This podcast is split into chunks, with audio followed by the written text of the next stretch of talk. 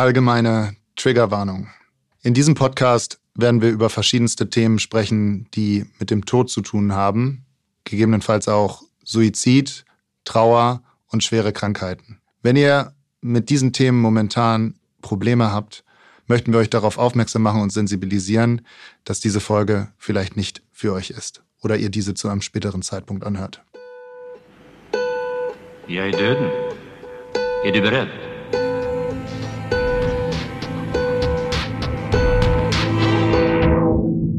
Heute hier, morgen tot. Das ist der Podcast fürs Leben.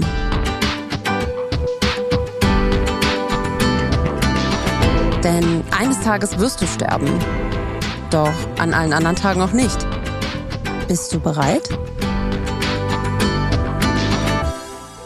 Herzlich willkommen zum Podcast heute. Hier morgen tot mit meinem Lieblings-Co-Host Cedric Horstmann. Mein Name ist Dustin Selke und wir haben heute einen ganz besonderen Gast. Aber bevor wir diesen tollen Gast vorstellen, habe ich eine kleine Anekdote von meinem kleinen Sohn. Und heute geht's um Kinder.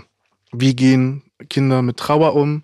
Und meine Oma und mein Opa sind in kürzester Zeit verstorben. Das war ja auch für meinen Sohn die Uroma, die er auch kannte, die gestorben ist und dem ich erklären musste, dass sie ähm, jetzt im Himmel ist und dass wir jetzt nicht mehr sie besuchen fahren. Und er hat sich dadurch sehr viel mit dem Tod auch auseinandergesetzt und ähm, hat auch viel gefragt. Und kann man dann noch mit ihr reden? Ja, man kann mit ihr reden. Und das hat dann darin gemündet, dass wir auf der Straße lang gegangen sind und dann kommt eine sehr alte Frau an uns vorbei und da guckt sie an und guckt er mich an und sagt, aber ich werde jetzt ja noch nicht sterben. Ich werde noch ganz lange leben.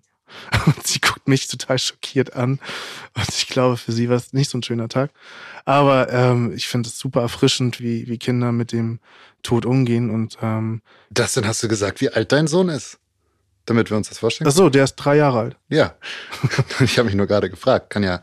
Denn die Konfrontation mit dem Tod und die Reaktion auf den Verlust eines geliebten Menschen sind altersabhängig und variieren ja zudem von Kind zu Jugendlichem, zu Erwachsenen. Es gibt sehr gute Kinderbücher, die dabei helfen, mit Kindern über den Tod zu sprechen. Darüber hinaus gibt es aber auch Profis, die sich sehr intensiv mit Trauerbegleitung beschäftigt haben, wie zum Beispiel unseren heutigen Gast, Theresa de Graal, ist bei uns, um uns einen tieferen Einblick in die präventive Arbeit mit Kindern an Grundschulen zu gewähren. Und sie hat an Schulen zum Thema Trauerbegleitung, Tod und Todgedenken in Hamburg geforscht und festgestellt, dass ihr Kinder mit der großen Offenheit auch begegnet sind. Moin, Theresa. Wie schön, dass du da bist. Ja, ich freue mich sehr. Hallo. Auch ein herzliches Moin von mir an euch. Theresa, wie geht's dir heute? Ja, gut, äh, ich freue mich sehr. Es ist eine Premiere. Ich saß noch in keinem Podcast. Äh, Umso schöner, dass ich das mit euch beiden machen darf. Und freue mich jetzt auf ein paar Minuten schönes Gespräch über ein wirklich, wirklich wichtiges Thema. Und ja, lass uns starten. Ja, äh, vielleicht nochmal aus deiner Perspektive ein paar, paar Worte zu dir. Wer bist du? Warum Trauerbegleitung? Warum Kinder? Ähm, ja, wo fange ich an? Warum Kinder? Da kann ich ganz, ganz viel zu sagen. Ähm, das ist ein sehr schönes Intro gewesen von Dustin. Das ist tatsächlich äh, der Antrieb bei mir primär gewesen. Also Kinder, es ist unglaublich, wie sie mit diesem Thema umgehen und mit welcher Natürlichkeit alleine, was da so raussprudelt, was du von deinem Sohn schon erzählt hast und äh, auch gleich eine Antwort zu geben. Das ist ja das, was wir uns sehr wünschen, dass Kinder Antworten bekommen, um dieses Thema ja, mitzunehmen, zu verstehen, ähm, da einen natürlichen Umgang mit zu bekommen, dass dieses, diese Angst nicht so dominiert. Weil wenn wir überlegen, wie wir Erwachsenen alle schon damit umgehen, ich glaube, es ist große Angst vor dem Thema. Das waren alles so Antriebe und ich komme vielleicht kurz umfasst aus einer ganz anderen äh, Richtung. Ich war im Marketing, das war auch super, so vor 20 Jahren habe ich da angefangen und bin dann, als ich dort mit meiner Ausbildung fertig war, nochmal in meine Leidenschaft rübergegangen, in die Pädagogik und habe studiert und habe dort äh, den Master gemacht und bin in dieser Masterarbeit mit einem Professor zusammengekommen, äh, der kommt aus Schweden. Das äh, betone ich gerne immer so, weil die skandinavischen Länder doch einen, einen ganz phänomenalen äh, Umgang haben mit dem Thema Tod, finde ich. Also kommen auch ganz tolle Bücher her, so wie du das gerade ja beschrieben hast. Und dem habe ich das Thema vorgeschlagen. Ich habe gesagt, Mensch, irgendwie Kinder und Tod. Ich habe das in den Schulen erlebt, im Religionsunterricht. Ich habe Theologie unter anderem studiert als Fach. Und äh, da war so eine Offenheit, Neugierde und die Kinder waren immer bereit, daran zu arbeiten. Und dann haben wir gesagt, Mensch, das steht gar nicht im Hamburger Lehrplan, was eigentlich sehr schade ist. Mittlerweile hat sich das geändert. Das ist ein fester Bestandteil des Hamburger Lehrplans. Ich glaube auch in vielen anderen Bundesländern. Und ja, habe überlegt, Thema Tod, ja, nein, mit Kindern im Grundschulalter. Und wenn ja, äh, wie dann am besten, mit welchem Medium? Und bin dann in die Schulen und habe meine Masterarbeit geschrieben, habe da geforscht, habe mit den Kindern gearbeitet. Und nach dem Studium darüber hinaus bin ich dabei geblieben, weil das einfach ganz, ganz wichtig ist. Welche Altersgruppen waren denn die Kinder, mit denen du geforscht hast oder für die du das, war ja auch dein Verdienst, dass es im Lehrplan aufgenommen wurde? Ja, ich glaube, da haben viele einen Verdienst okay. dran, dass das geklappt hat, äh, weil, weil nicht locker gelassen wurde. Ja, und es wurde irgendwann erkannt, wie wichtig das ist. Und äh, die Altersstrukturen sind ja wirklich sehr unterschiedlich. Deswegen auch beeindruckend, dass mit drei Jahren dein Sohn da schon so, so weit ist. Ähm, und da fängt diese Neugierde aber an der Kinder. Ja, und da sind sie natürlich, können sie das noch nicht verstehen. Was ist das eigentlich? Und es ist endlich. Und in der Grundschule, das muss man ja immer sagen, Kinder sind sehr, sehr unterschiedlich entwickelt haben, haben dann anderes Verständnis. Da muss man immer aufs Kind individuell gucken und schauen, aber ich war in der dritten Klasse unterwegs, eigentlich finde ich ein sehr gutes Alter. Wenn man so sagt, zwischen sechs und zehn entwickeln die ein Todeskonzept. Das heißt, die kriegen eine Vorstellung, eine wahrhaftige Vorstellung von dem Thema Tod. Und da kann man sehr schön mit ihnen arbeiten in der dritten Klasse. Und ab zehn Jahre geht das dann nochmal ein weiter. Aber wie gesagt, es kommt immer aufs Kind drauf an. Dieser Podcast wird präsentiert von VPV Versicherungen, dem ältesten Lebensversicherer Deutschlands. Wir sitzen da jetzt an Grundschule, ich stelle mir das vor, äh, dritte, dritte Klasse hast du ja. gerade gesagt und ähm, erste, erste Stunde, in der du das anmoderierst, in der das den Kindern begegnet, wie läuft das ab?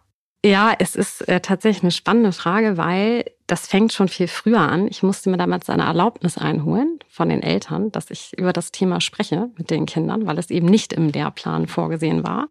Und äh, das stieß auf sehr gute Resonanz. Also wir haben fast alle Eltern haben dem zugestimmt und haben das gemacht. Aber da fängt es irgendwie an. Und dann siehst du schon, was bei den Eltern eigentlich passiert. Nämlich eine sehr große Unsicherheit, ob das jetzt auch richtig so ist. Die Kinder, das ist wirklich ein Philosophieren. Du setzt dich in einen Kreis, du triggerst das so ein bisschen anders Thema. Ich hatte mich gerne auf das Medium Buch beschränkt, weil ich das ein sehr schönes Element finde, mit Kindern an einem Buch zu blättern und zu lesen und Bilder anzuschauen. Und äh, dann machst du diesen Gesprächskreis auf und hast dann natürlich eine sehr große Verantwortung, das auch äh, gut aufzunehmen und zu beantworten. Ich war auch immer mit einer weiteren Lehrperson zusammen. Dann ist es erstmal offen. Kinder stellen alle Fragen, die sie fragen wollen. Die glaube ich, unsere große Aufgabe ist es als Begleitperson, ob das Eltern sind, Geschwister, Tanten, Onkel, Freunde, Kindern Antworten zu geben. Und das ist die Verantwortung, die wir nachher haben. Und so spinnt man es dann das weiter und geht dann weiter in das Thema rein, ja. Wie heißt denn das Buch? Abschied von Rune mhm. war mein absoluter Favorit. Es gibt mittlerweile ganz viele tolle Bücher. Ich finde es besonders schön, weil es sind so Aquarelle gezeichnet. Es hat noch ein bisschen Raum für Fantasie, was ich für die Kinder immer sehr wichtig fand. Genau, und so bin ich da durchgegangen und geblieben. Und ähm, ich glaube, das ist auch immer das große Thema, eigene Bewandtnis natürlich, aus der ich herauskomme. Also ich habe das selber erlebt als Kind. Und da war das einfach, und ich habe das jetzt auch gesehen an den Schulen, das hat mich so ein bisschen erschrocken, deswegen bin ich auch da dran geblieben. Die Gesellschaft hat sich halt sehr verändert. Also das Thema Tod ist so rausgenommen worden und die Kinder werden vermeintlich geschützt, dass sie mit sich mit diesem Thema nicht auseinandersetzen. Und äh, ich glaube, es ist wichtig, dass sie das tun und vor allem glaube ich, dass sie es können. Und äh, so bin ich da weiter hingekommen und habe dann auch im Laufe der Zeit, ob das im privaten Rahmen war oder im beruflichen, Kinder begleiten dürfen. Und äh, da sind ganz wunderbare Momente gewesen, wo ich wirklich sage, das ist unglaublich, dass Kinder das so können. Was ist ähm, meistens dann so die Angst davor oder von den Eltern, ihre Kinder zu beschützen. Also das nehme ich ja mal an, ist dann, dass sie davon abgeneigt sind, äh, dass man davon, darüber spricht. Oder gibt's das auch? Also ich glaube, wir alle wollen als Eltern oder alle Eltern da draußen wollen, dass ihre Kinder möglichst in einer Leichtigkeit aufwachsen und fröhlich und unbeschwert. Und ich glaube, die Sorge ist oft, dass das Unbeschwerte damit etwas vergeht, zumindest für den Moment, weil das ein so schweres Thema ist, was so schwer greifbar ist. Jetzt muss man aber ja auch ehrlicherweise sagen, deswegen dritte Klasse, gutes Alter, da kommen ja auch Einflüsse von außen. Das ist ja gar nicht nur noch das Innen. Also es kann natürlich das Haustier sein, es kann die Großmutter sein, Ähm, aber es sind auch Nachrichten, die an die Kinder herankommen. Ja, es sind Freunde, die das erleben, mit den Kindern auf einmal darüber sprechen. Also man kann ja keinen Menschen äh, vor diesem Thema bewahren in seinem Leben, denn wir wissen ja, zum Leben gehört der Tod. Und insofern, ähm, ich glaube, die Sorge ist, dass eine Leichtigkeit von den Kindern weggenommen wird, dass sie auf einmal diesen Ernst erkennen. Aber dann sehen wir eben, mit welcher Fröhlichkeit, also die sind ja sehr sprunghaft an ihrem Trauerverhalten, ja, die sind sehr traurig das gilt es dann natürlich aufzufangen und zu begleiten. Und dann sind sie im nächsten Moment wieder sehr fröhlich und dürfen auch verstehen, dass sie das natürlich dürfen und auch sein sollen. Und äh, das ist ja eigentlich das Großartige, was Kinder uns so vorgeben. In dem Trauerprozess, wenn jemand, wenn ein Kind super traurig ist, das, das dem Kind was zu tun zu geben, dieses Sarg bemalen, was wir viel machen, ne, die legen dann einfach Haribo-Tüten mit Lakritzschnecken mit in den Sarg rein und selbstgemalte Bilder oder ich habe schon mal mit den Ninja Turtles einen komplett beklebten Sarg irgendwie gehabt, weil die, ja, weil das wichtig ist, ne? Und weil die das immer mit Opa gemacht haben. So, und wir haben ja leider auch ein paar Opas, die sterben, ne? Viel zu früh, aber die nehmen auch Aufbahrung und diesen toten Körper viel besser oft irgendwie mit und können damit umgehen und gehen danach besser raus als viele Erwachsene. Und ich glaube, oder ist es so, dass die mehr Distanz haben, weil sie das noch nicht auf sich selber beziehen, dass sie selber sterben können? Ist das vielleicht die Schwere, die erst später kommt? Also es ist eine gute Frage, die ich mir selber oft stelle. Ich glaube, dass sie irgendwann das Verständnis bekommen, das könnte auch bei ihm passieren. Das kommt schon. Das ist auch eine Frage, muss ich sagen, die mir immer wieder, also da stocke ich kurz und denke so, huch, okay, also das natürlich, das muss ich ja auch beantworten oder möchte ich dann beantworten. Aber sie haben einfach, glaube ich, ein natürlicheres Verhalten. Und das, was du sagst, ist ja auch, glaube ich, bei Erwachsenen nicht anders.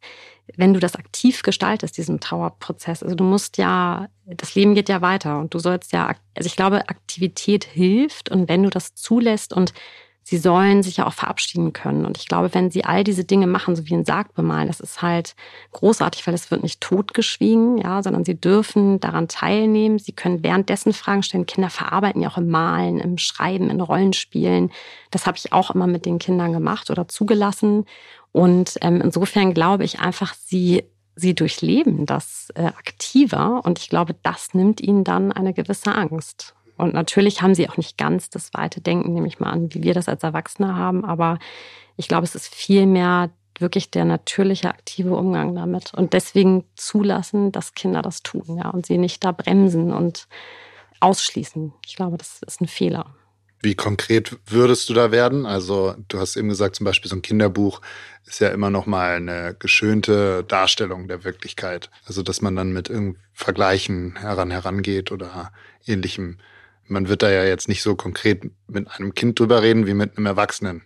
Nein, auf keinen Fall. Ja, wie würdest du da rangehen, wenn du mir das jetzt als achtjährigen Ich beibringen würdest oder bist es? Ja, das erschließt sich aus den Fragen der Kinder. Das ist also das, was man erstmal zulassen muss und auch ertragen können muss als Erwachsener, dass die Kinder einen Impuls bekommen. Also dieses Buch Abschied von Rune zum Beispiel, das ist ein sehr schweres Buch. Ich habe das das erste Mal gelesen und mir sind wirklich die Tränen gekommen. Also ich hatte äh, Mühe und Not, dieses Buch mir weiter anzugucken, weil dort ein Freund verstirbt, also Freund von einer Freundin. Und das ist ein siebenjähriges Mädchen, wenn ich es richtig in Erinnerung habe.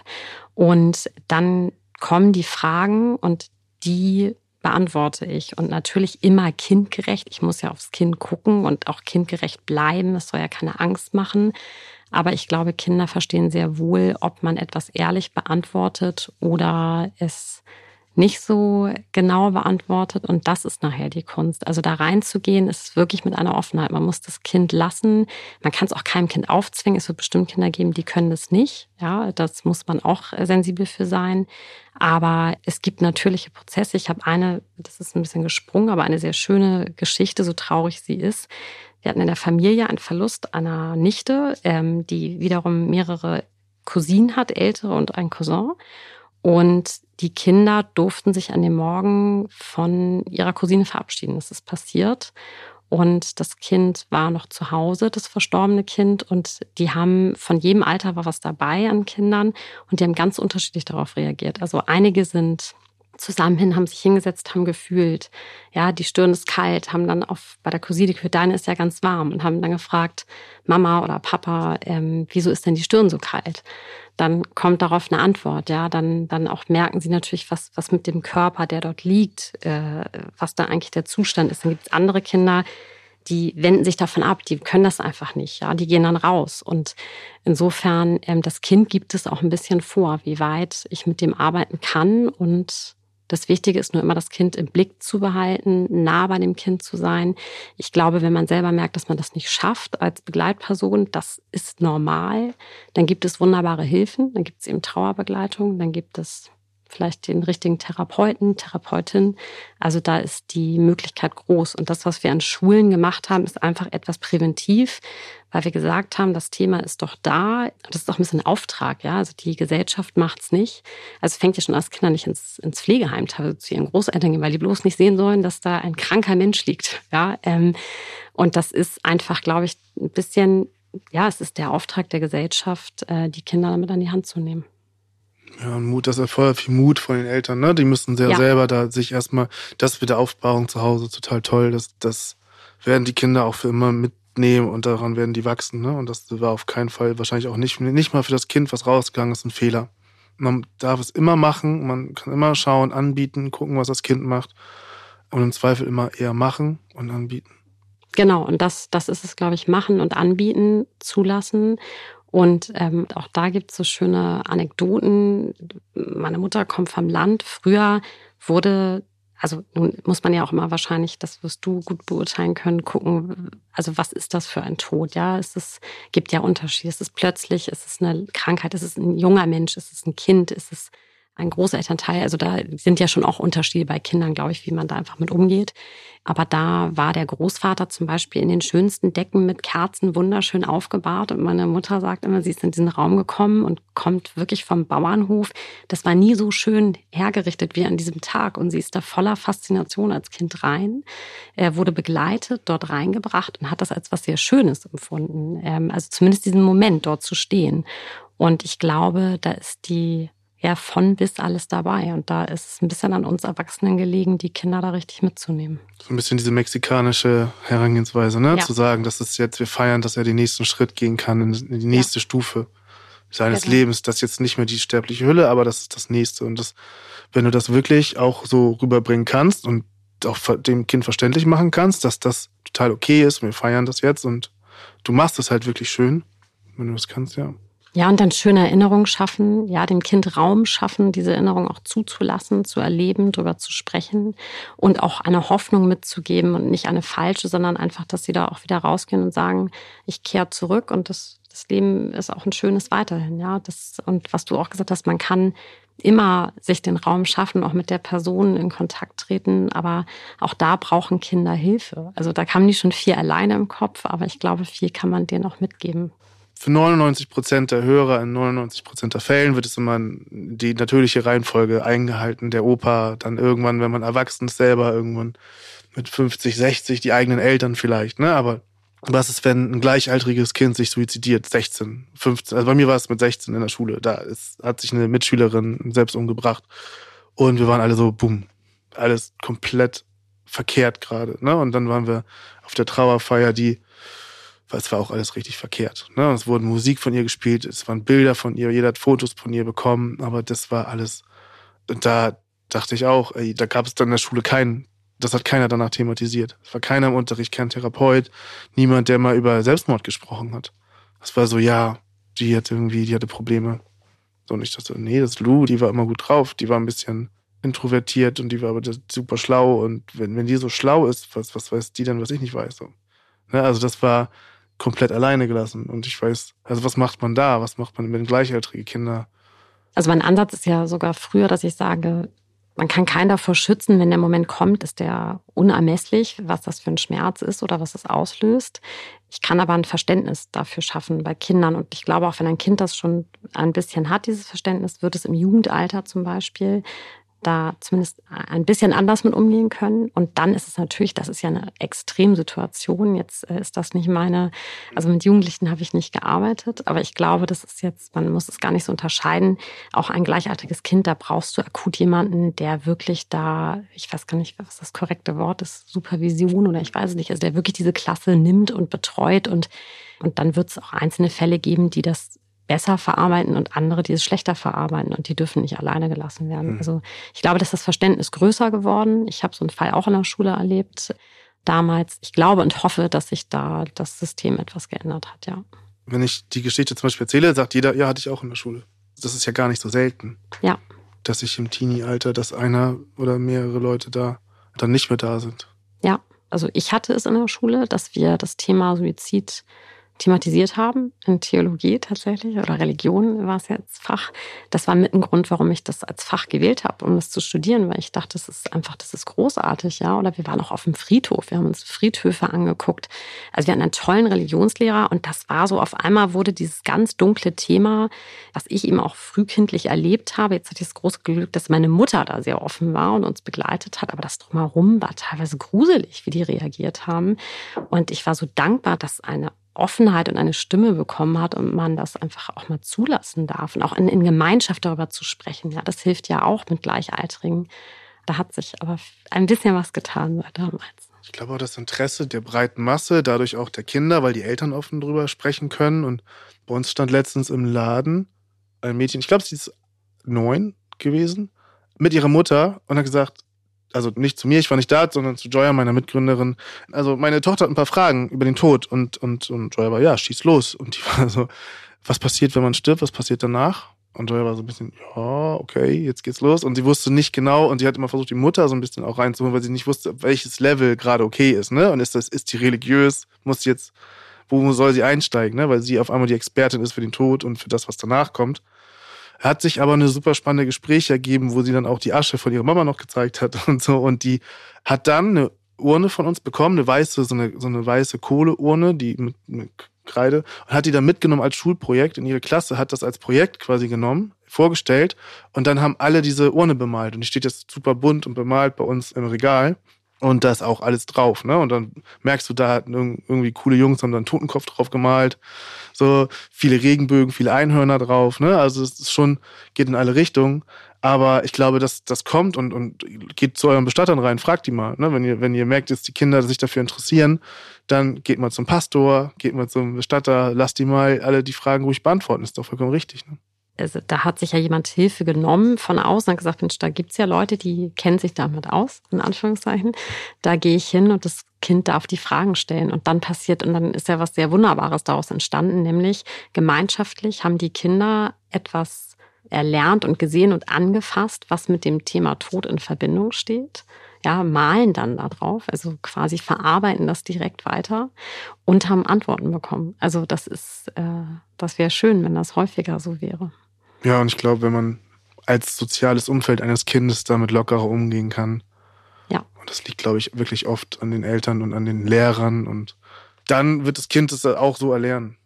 Ich habe noch ein anderes Beispiel. Da haben wir eine ganz süße Bewerbung bekommen von einer ähm, Pfarrerstochter, sage ich immer, aber es ist eine Pastorentochter, also zwei Eltern, die beide Pastoren sind, die wir kennen, die sich für einen Praktikumstag beworben hat. Girls Day, genau. Ne, haben wir den Girls Day. Und sie wollte es unbedingt einen Bestatter machen. Und dann war sie da und dann hat sie morgens war sie super hyped. So, was machen wir heute? Wen begraben wir heute? So, und die ist jetzt so, ich glaube, 14 oder 15. Und wir so, nee, wir haben heute also gar keine Bestattung. So, aber wir haben, meine Kollegin Verena nimmt dich heute mal mit auf den Friedhof. Und dann könnt ihr vielleicht auch mal im Krematorium schauen. Und dann habe ich die den ganzen Tag nicht gesehen, dann sind die irgendwann wiedergekommen und dann haben sich eine Kapelle angeguckt und Gräber angeguckt. Und dann ich durfte sogar in Krematorien in den Ofen reingucken. Da habe ich direkt von oben auf eine Schädeldecke drauf geguckt. So wisst ihr, was Cedrics Erlebnis war. Ja. Halt für eine 14-Jährige. So. Das war wie im Horrorfilm, so cool. Und ich denke nur an den Vater, an den Pastor und denke mir, nein. Oh Gott. Ich krieg direkt einen Anruf. Und hast du einen bekommen? Sie hat wohl das mit ihm vorher abgesprochen. Ah ja. Hat das dann meiner Kollegin gesagt, dass das in Ordnung ist. Ob das war, ich habe nie einen Anruf bekommen. also weder positiv noch negativ. Mal gucken, ob das so in Ordnung war, ja. Du guckst ja auch von oben in so einen Ofen rein, siehst ja auch die Rippenbögen, also du siehst ja wirklich, dass da ein verstorbener Mensch liegt. Das ist jetzt sehr plastisch. Ja. Ja. Also sie möchte auch selber gerne Pastor werden. Sie hat gar nicht den Wunsch, irgendwie Bestatter zu werden, sondern sie dachte nur, das gehört dazu. Wenn sie schon Pastorin werden möchte, dann sollte sie mal beim Bestatter ein Praktikum gemacht haben. Ja, aber mutig, ja, weil auch da, sie hat ja einfach das Thema, das hat sie angenommen und mhm. hat gesagt, ich, ich nehme das an, ich gehe da hin und also ich habe da noch nicht reingeguckt in diesen Ofen. Ähm, das finde ich schon sehr mutig. Und das haben die Kinder, die haben, und auch Jugendliche, mhm. ja, die haben, die haben Mut, die haben Offenheit. Und das wäre schade, wenn das nicht bedient wird von mhm. uns Erwachsenen. Ja, dann auch. Und oft aus der eigenen Angst heraus, ne? also muss man auch sagen, aus dem eigenen Unvermögen, was ja auch nicht, das gibt es dann halt, aber irgendjemand sollte diesem Kind das beantworten. Dann auch als Appell an die Eltern zu sagen, hey, wenn da ein Interesse ist, habt keine Angst davor, dass das Kind da auch seine eigenen Erfahrungen macht und ja, und viele Eltern sind, glaube ich, erschrocken, wenn ein Kind mit fünf Jahren auf einmal aus dem Nichts was über den Tod Gedanken auf, warum fragt das Kind es jetzt und woher kommt das? Und mhm. dann ist erstmal Schluss und das Kind möchte eigentlich ja nur antworten. Es möchte einfach, es ist eine reine Neugierde eines natürlichen Verlaufs und äh, das, das wäre schön, wenn das nicht gleich untergraben wird, sondern wenn man das annimmt und aufnimmt und das zulässt. Und in akuten Situationen ist es dann wieder nochmal was anderes natürlich. Leute, wir machen hier einen Podcast über das Thema Tod. Und wie ihr euch vielleicht vorstellen könnt, ist es gar nicht so einfach für den Podcast rund um das Thema Bestattung und Tod einen Sponsor zu finden. Viele Marken sagen da, nö, danke. Aber nicht so Check24. Check24? Warum Check24? Ja, das sind, da kannst du nicht nur Autoversicherungen, Kredite oder Stromtarife vergleichen, sondern die haben auch Deutschlands größten Sterbegeldversicherungsvergleich. Mit einer Sterbegeldversicherung deckt dir im Trauerfall die Beerdigungskosten ab. Und dass da ganz schön was zusammenkommen kann, darum geht's ja unter anderem hier in diesem Podcast. Also, wenn ihr euren Liebsten keine Unkosten hinterlassen wollt, dann schaut einfach mal vorbei beim Sterbegeldvergleich von Check24. Den Link dazu findet ihr in den Shownotes. Herr Dustin, es gibt doch auch noch andere Möglichkeiten vorzusorgen, oder? Ja, man kann zum Beispiel bei einer Treuhandbank ein Konto eröffnen. Oder ein Tagesgeldkonto einfach. Ja, bei seiner Sparkasse oder bei seiner Onlinebank eröffnen und da reinschreiben, das ist für meine Bestattung. Okay, in dem Fall denkt aber daran, dass ihr eine Vollmacht bei der jeweiligen Bank hinterlegt und die auch über den Tod hinaus gilt. Nichtsdestotrotz, eine Sterbegeldversicherung ist eine solide Alternative dazu. In dem Fall. Vergleicht sie gut bei Check24 und sucht euch die für euch passende Möglichkeit raus. Theresa, du ja. hast gesagt, du hast an Schulen geforscht. Was hast du denn herausgefunden?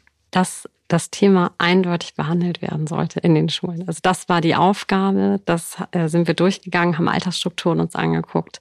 Wann ist das besonders sinnvoll? Das ist tatsächlich dritte Klasse gewesen. Und äh, das war die große Frage, überhaupt ja oder nein? Mhm. Das war ein eindeutiges Ja. Und mit welchem Medium? Und da war es auch eindeutig das Buch. Das haben wir rausgefunden, das haben wir mitgenommen und äh, das würde ich auch immer so weitergeben. Habt ihr auch noch andere Medien ausprobiert? Also oder war es hauptsächlich Kinderbücher, die ihr verwendet habt? Hauptsächlich waren es Kinderbücher und dann unterschiedlicher Art und Weise. Es gab auch mal das Thema Bewegtbild. Äh, das ist es dann nicht geworden. Wir mhm. sind beim Thema Buch geblieben. Und da gibt es einfach für jeden, glaube ich, da muss jeder gucken, auch was passt zu dem Kind. Und es gibt so viele unterschiedliche Bücher und in Glaubensrichtung oder nicht Glaubensrichtung, äh, mit Bildern, mit weniger Bildern. Da muss jeder auf sein Kind gucken oder auf das Kind, was er begleitet und das Richtige raussuchen. In welchem Schulfach wird das dann unterrichtet? Also Religion oder Biologie oder? Ja, nee, nee, ist tatsächlich Religion in Hamburg. Es gibt aber dann, ich weiß gar nicht, also boah, das ist zu lange her. Es gibt in anderen Bundesländern sind es andere Fächer. Es gibt sowas wie ähm, Kirchengeschichte. Also sowas gibt es. Die werden anders benannt, aber es ist immer eigentlich mit einem theologischen Märchenstunde. Ja. ja. Okay. Dann äh, hast du ein Kind, das kommt aus deiner Unterrichtsstunde oder einer Unterrichtsstunde, wo das behandelt wird, nach Hause und will mehr erfahren. Und äh, das Elternteil hat einfach nicht die Möglichkeit, äh, Kapazität, das zu beantworten. Was wäre dein Rat? Wie soll man damit umgehen? Wo kann man sich Hilfe holen? Wo kann man vielleicht äh, mit dem Kind zusammen hingehen, um das mehr zu ergründen? Dann sprechen wir also von der Kapazität. Du meinst nicht der Zeit, sondern dass man das nicht hm, ja nicht, nicht kann einfach. Nicht kann, Vielleicht genau. einfach ja. emotional, selber zu, zu emotional dem Thema begegnet oder ähm, vielleicht selber sich auch als Erwachsener noch nicht so mit dem Tod auseinandergesetzt ja. hat. Ja, absolut, was auch wirklich normal ist, dass das vorkommt. Ne? Das also muss keiner können. Ich glaube, es gibt verschiedene Herangehensweisen. Wenn das Kind aus der Schule mit dem Thema kommt, aus dem Fach, kann man bestimmt die Lehrperson fragen. Ich glaube, das ist ein guter Ansatzpunkt. Ich glaube, was man vielleicht immer versuchen könnte zu sagen, zeig mir das doch mal, auch das Kind es nochmal erklären lassen oder dem Kind zuhören. Vielleicht macht das auch bei dem Erwachsenen oder bei der Erwachsenen etwas, äh, etwas Ruhe und es auf, dass, dass man sich da mehr drauf einlassen kann. Wie gesagt, und dann gibt es wirklich verschiedenste Angebote in verschiedensten Einrichtungen, Da sind wir dann doch dabei, einmal nachzugucken, ob das jetzt äh, im Internet ist oder es gibt solche Gesprächskreise. Es gibt, äh, was Dustin vorhin gesagt hat, finde ich super, dass du sagst, Mensch, ich gehe direkt an dahin, wo, wo das passiert und äh, ob das die Kirche ist, ob das das Bestattungsunternehmen ist, Gesprächskreise sind, äh, Gruppen, Büchereien, kann man auch hingehen, sich Bücher nochmal dazu anschauen und das vielleicht ein bisschen so abgeben. Ich habe auch noch, also Büchertipps kommen zum Schluss noch. Ich habe auch noch ein paar gute Bücher, die gerade auch für Kinder super sind. Aber oft sind das ja Fragen, wo ist denn jetzt Opa? Und was bedeutet das? Und du kannst ja einfach, du musst es ja gar nicht wissen. Du kannst auch sagen, das weiß ich gar nicht. Ja. Du kannst ja sagen, der ist jetzt nicht mehr da und ich glaube, der ist im Himmel. Oder ich glaube, der ist jetzt überall. Oder wir haben teilweise ein sechsjähriges Kind, der sagt, das, sagt, das ist jetzt im Zwischenuniversum oder so. Und denkst so, okay, wow. Hm. Und das, oder Kinder kommen ja auch, die haben ja auch eine Idee und die kann man ja auch unterstützen. Die muss, man muss das ja gar nicht besser wissen als die Kinder. Man kann das ja zusammen mit denen entwickeln und man kann ja sich auch darauf einlassen und sagen, hey, wenn das jetzt physisch über den Wolken ist, auf den Wolken, genauso wie überall oder irgendwas, ne, was dem entspricht. Man muss sich, man muss sich ja gar nicht als Elternteil verpflichtet fühlen, die Wahrheit zu wissen oder so zu tun, als ob man die Wahrheit wüsste. Ja, ich glaube vor allem, die ist sehr unterschiedlich. Ne? Also ich habe vielleicht eine andere Vorstellung, äh, was nach dem Tod ist, als ihr beide. Ja, und ihr, also das ist ja, bei den Kindern ist es nicht anders. Und das ist auch dieser Raum, den man den Kindern immer lassen sollte. Die sollen selber etwas erleben und fühlen und da reingehen und sich vorstellen, womit sie nachher umgehen können. Und das im Optimalfall gebe ich es ihnen sogar gar nicht vor. Aber manchmal brauchen sie vielleicht eine Hilfestellung. Ja, das mhm. kann schon sein, aber es ist, äh, das ist offen. Die Fantasie ist da ja grenzenlos. Und ich glaube, da kann man auch nicht einschränken. Aber das ist ein schöner Gedanke, den wir hier rausgearbeitet haben, zu sagen, hey, du musst ja gar nicht die Wahrnehmung oder Meinung deines Kindes teilen, sondern kannst einfach darauf eingehen und sagen, hey, das ist, äh, wie sieht's denn da aus? Wie stellst du dir das vor, wo Opa gerade ist? Was macht er da? Wie, ja. wie fühlt er sich da wohl? Und kannst ja auch sagen, ich glaube, das sieht so und so aus, aber du könntest auch recht haben. Also, dass man da vielleicht auch das Kind mehr eingeht, anstatt ihm die Meinung auch vorzugeben. Das äh, finde ich, find ich total spannend. Ja, und das machen wir eigentlich in der Arbeit, wenn man sagt, man gibt eine Geschichte vor, aber lässt sie dann dazu malen. Oder man hört ja in so Geschichten auch dann gerne mal irgendwo auf zu lesen und sagt dann, jetzt malt ihr doch mal ein Bild, was ihr denkt, wie das weitergeht. Oder wie sieht vielleicht dieser Ort aus, an dem der Verstorbene und die Verstorbene ist. Und das ist das, was mich immer so tief berührt hat, was bei den Kindern da für unterschiedliche Dinge kommen. Und die sind alle es sind wirklich, also unglaubliche Gedanken und die gilt es dann aufzunehmen ja, und damit weiterzugehen und das ernst zu nehmen. Und wenn ein Kind auch lernen soll, also jetzt ist es ja präventiv, das ist natürlich was anderes, als wenn der Moment da ist, dass jemand verstirbt.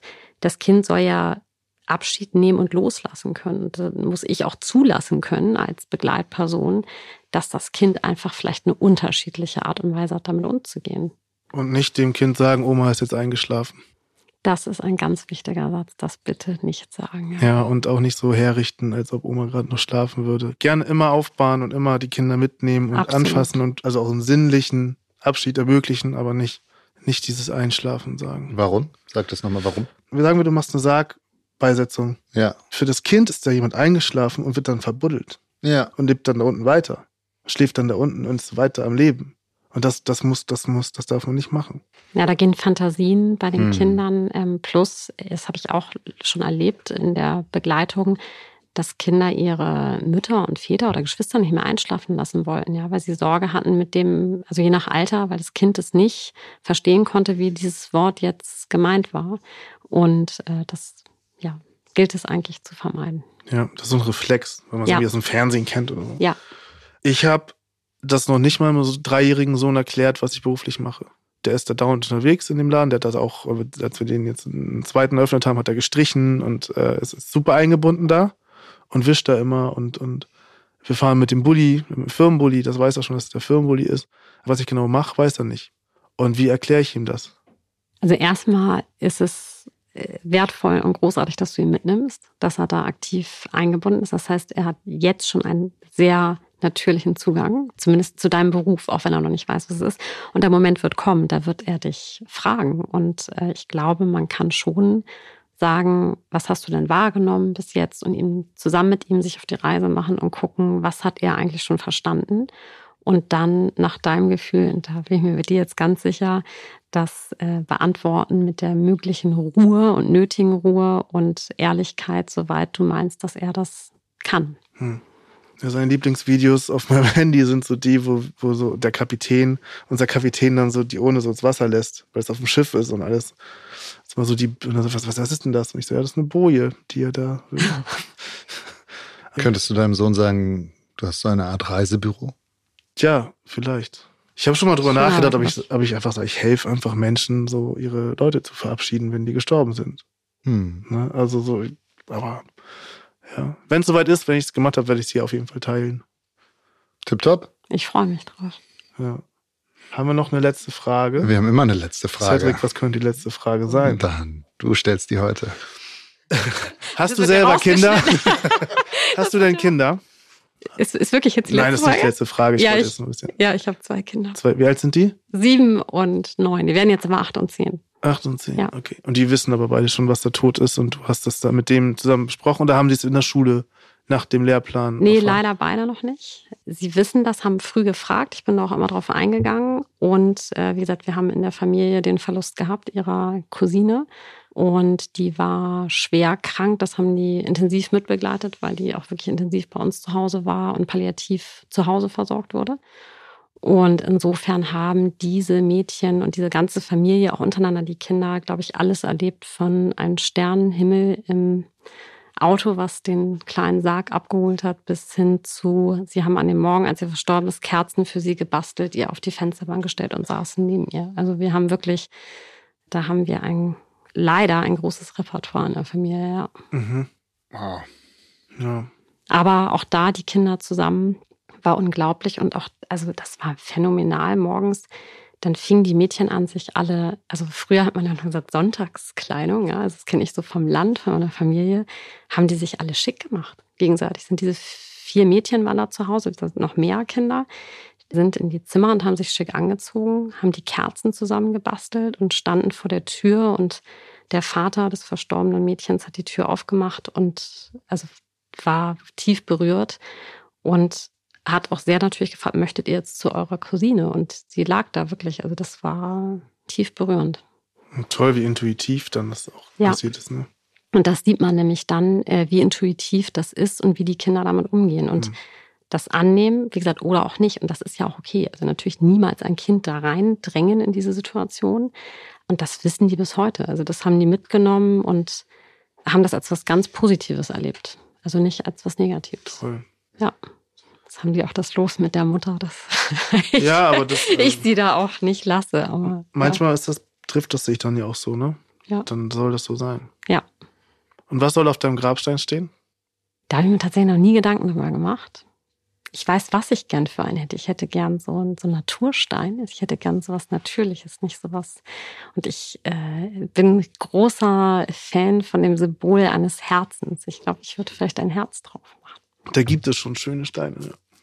Ja, das wäre im Moment mein Gedankengang dazu. Mhm. Tausend ja, Dank, dass du hier warst. Ja, ich danke euch für diese sehr schöne Runde und für das Hören dieses Themas. Ich finde, das ist so wichtig und das, ich hatte auch vorher war ich so ein bisschen gespannt, weil ich dachte, wow, das ja mit Kindern ist immer für mich auch so super emotional. Da, da, da egal in welche Richtung, da habe ich eine gewisse Anspannung vor und äh, ich finde, das hat eine, du, du nimmst es sehr ernst und das ist was sehr Besonderes, aber es hat auch eine Leichtigkeit, die, ja. also, wo ich irgendwie mich gerade ein bisschen auch als Elternteil sicherer fühle und denke, ja, Danke dir. Vielen Dank. Ich danke euch. Dankeschön. Ciao.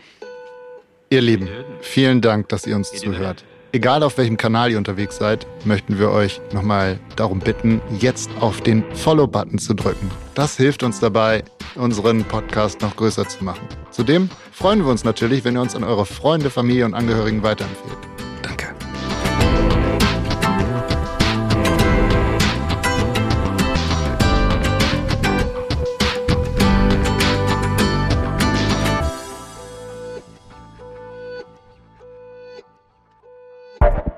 Dieser Podcast ist eine Produktion von Audioflow.